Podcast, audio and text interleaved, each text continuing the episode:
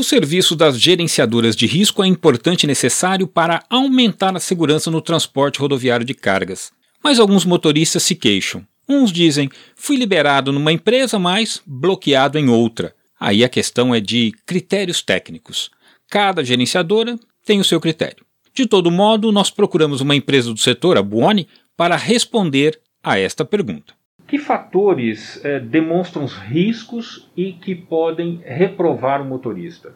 Existem questões básicas, como se ele tiver com uma documentação é, inadequada do veículo.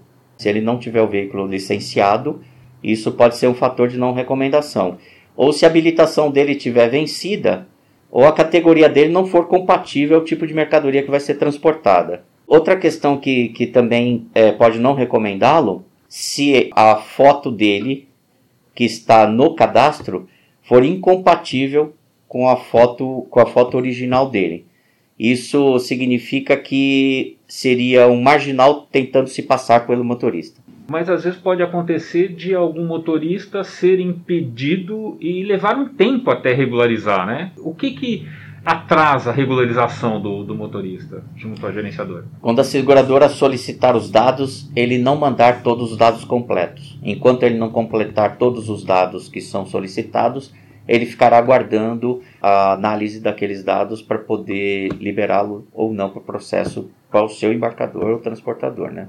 um cheque devolvido, isso não pode segurar, é ilegal, né? Segurar um, barrar o motorista, né? Como que você vê isso? Nós já fizemos um trabalho há anos atrás de conciliação de eventos versus motoristas que tinham dívida. E nós já identificamos que isso não era fator de risco algum. Já não fazemos isso há anos.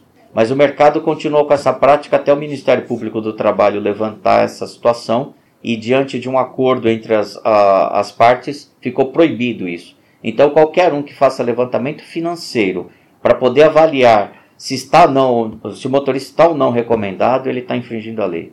Quem respondeu aí foi o Eliel Fernandes, ele é presidente da Buoni. Caso o motorista esteja passando por dificuldades com alguma gerenciadora de risco, deve procurar a Câmara de Conciliação.